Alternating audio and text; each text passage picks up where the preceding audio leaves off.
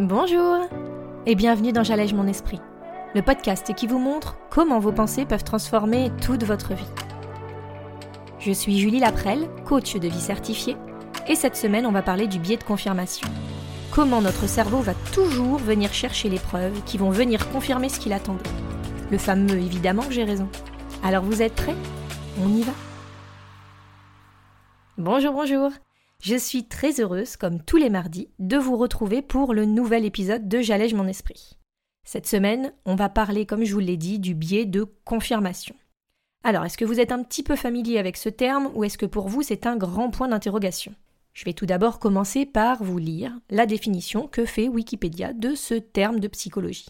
Selon lui, le biais cognitif consiste à privilégier les informations qui vont venir confirmer nos idées préconçues ou nos hypothèses et qui vont permettre d'accorder moins de poids aux hypothèses et aux informations qui vont jouer en défaveur de nos conceptions, ce qui va se traduire par une réticence à changer d'avis.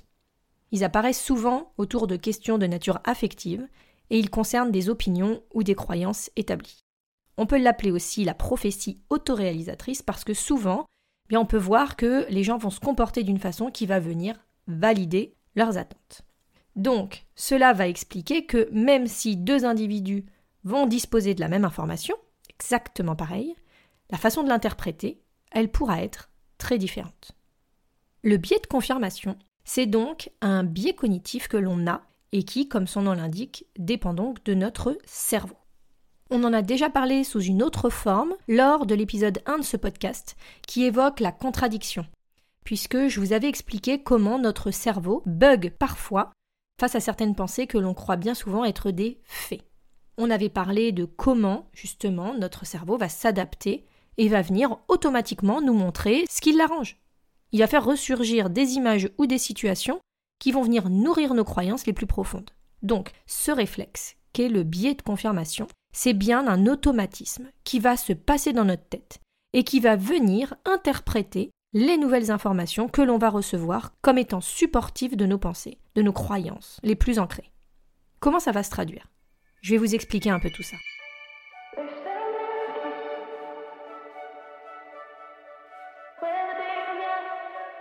Je vais reprendre un exemple que j'avais pris dans ce fameux épisode numéro 1 qui parlait de cette parole que notre amoureux ou amoureuse peut nous dire parfois. Le fameux T'es belle ou T'es beau un très bon exemple de différence d'interprétation va pouvoir se poser entre hommes et femmes. Alors, pour le coup, je vais faire une petite généralité, on essaye de plus trop le faire, mais c'est vrai que bien souvent, quand on demande à un homme ou à une femme la signification de ce que vient de dire l'autre, eh bien, dans ce cas précis ou même dans d'autres, il y a certains petits automatismes qui vont être très différents. Moi, par exemple, quand mon mari me dit qu'il me trouve belle, directement derrière, je vais avoir cette pensée, je travaille dessus, hein, mais je vais avoir cette pensée de il essaye d'être gentil. Je dois vraiment pas être en forme, ou je dois avoir une sale tête, je sais pas, mais il essaye de me réconforter. Quelque chose qui va venir nourrir ma croyance que déjà, c'est pas possible qu'il me le dise comme ça, euh, que ce soit vrai en fait. Mais surtout que je dois vraiment avoir une sale tête et que là, il sent que j'ai besoin de réconfort. Donc, comment mon biais de confirmation il va venir s'appliquer ici? Il va venir renforcer le fait que déjà je suis vraiment mariée avec un mec sympa et que quand il voit que je suis pas bien, eh bien il sait quoi me dire pour me remonter le moral, première chose. Mais c'est surtout que ça va me renforcer le fait que oh là là, je dois vraiment pas être si bien quoi. En général, quand je vais le dire par contre à mon mari, alors je sais qu'il va le faire en rigolant, mais déjà il va tendance à avoir me répondre oui, je sais.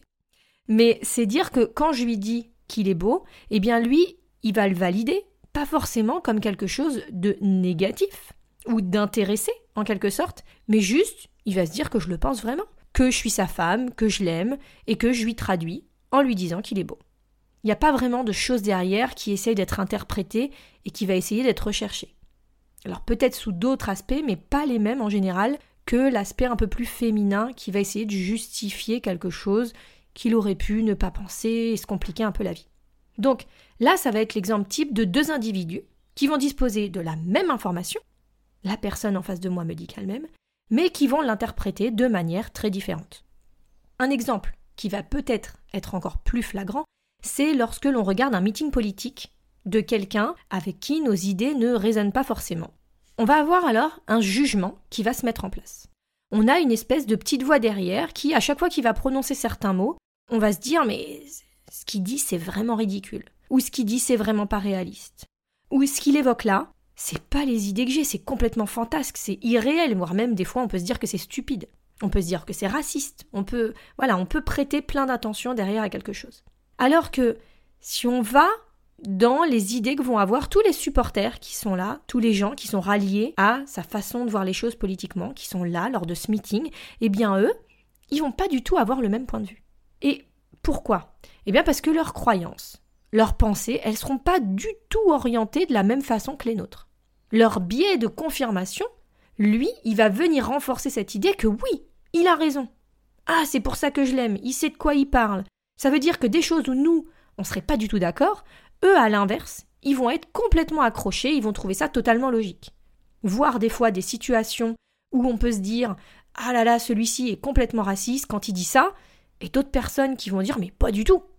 Donc, ça fait deux exemples où on voit vraiment que nos biais cognitifs, ils vont juste venir renforcer les croyances que l'on a, nos pensées profondes. Et vous savez ma façon de fonctionner par rapport à notre réalité, à notre quotidien. Nos pensées, elles vont déterminer nos émotions, nos actions et donc nos résultats. Si on part de ça, il est évident qu'on va comprendre que nos croyances, elles sont de toute façon influencées à la base par notre cerveau, sans que parfois on s'en rende compte, c'est là où c'est vraiment inconscient, mais ça va venir recréer au final les mêmes résultats chez nous dans notre quotidien. Notre cerveau, il est tout le temps dans ce mode de biais de confirmation de toute façon. Qu'on le veuille ou non, c'est une réalité, il fonctionne comme ça. Et on a évolué comme ça. C'est-à-dire que, depuis la nuit des temps, le but, pour lui, c'est de nous garder dans un espèce de cocon, dans une espèce de forme de protection, qui va venir valoriser, valider les croyances, les pensées qu'on a, qui nous ont été amenées par la société, par nos parents ou par certaines expériences qu'on a eues. Alors pourquoi?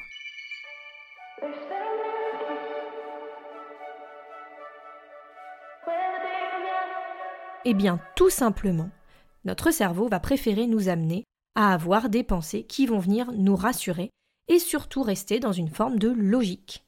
Qu'est-ce que je veux dire par là? Est-ce que vous voyez la différence entre la sensation qu'on ressent, les émotions qu'on a, quand on se retrouve dans une position où on a raison ou tort Pour moi en tout cas, c'est évident que si je me retrouve à être dans cette forme de mais tu dis n'importe quoi là, c'est pas toi qui as raison, et de laisser une petite place pour cette réalité dans ma tête, ça va forcément être beaucoup plus inconfortable pour moi et je vais me sentir mal. Je vais me sentir pas bien, je vais me sentir en faute. Alors que si on me dit que j'ai raison, que mes éléments sont validés et que je me rends compte que je suis dans le juste, eh bien le sentiment, il va être tout autre.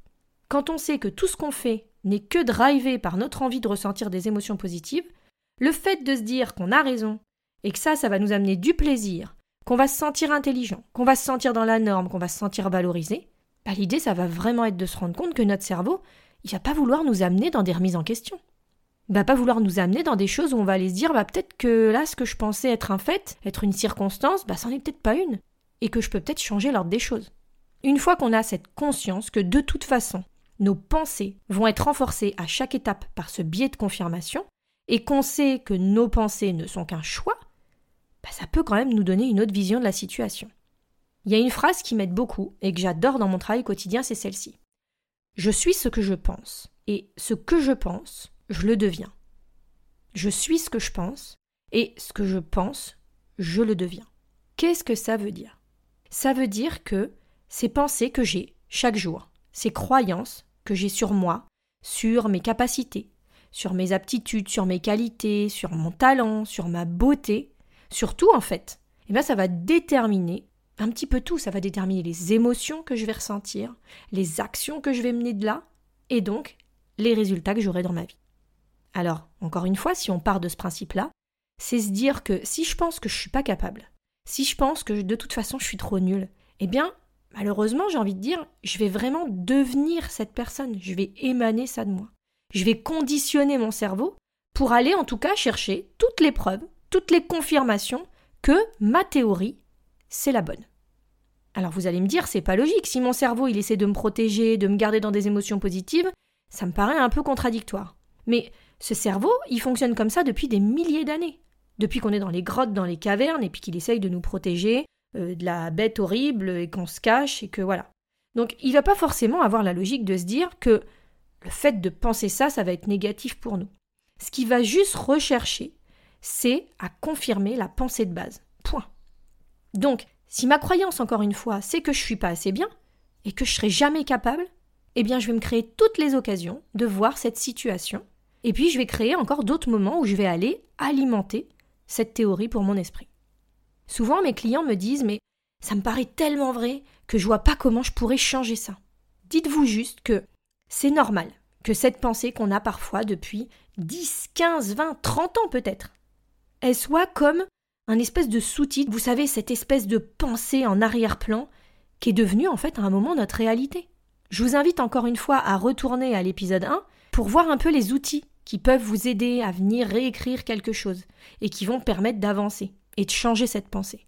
Ce que je veux vous montrer ici, et ce qui est très important à comprendre, c'est que ce fameux biais de confirmation, on ne peut pas le contrôler. Il est là, il est présent. Et c'est comme ça que notre cerveau il fonctionne. Pas besoin de juger, pas besoin de se culpabiliser, pas besoin de re-questionner ça, c'est comme ça. Mais une fois qu'on sait ça, eh bien c'est là qu'on peut transformer ça en une excellente nouvelle.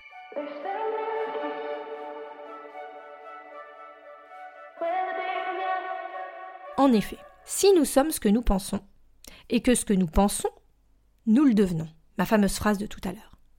La solution, eh bien, elle s'ouvre petit à petit devant nos yeux. On peut décider de penser ce que l'on veut.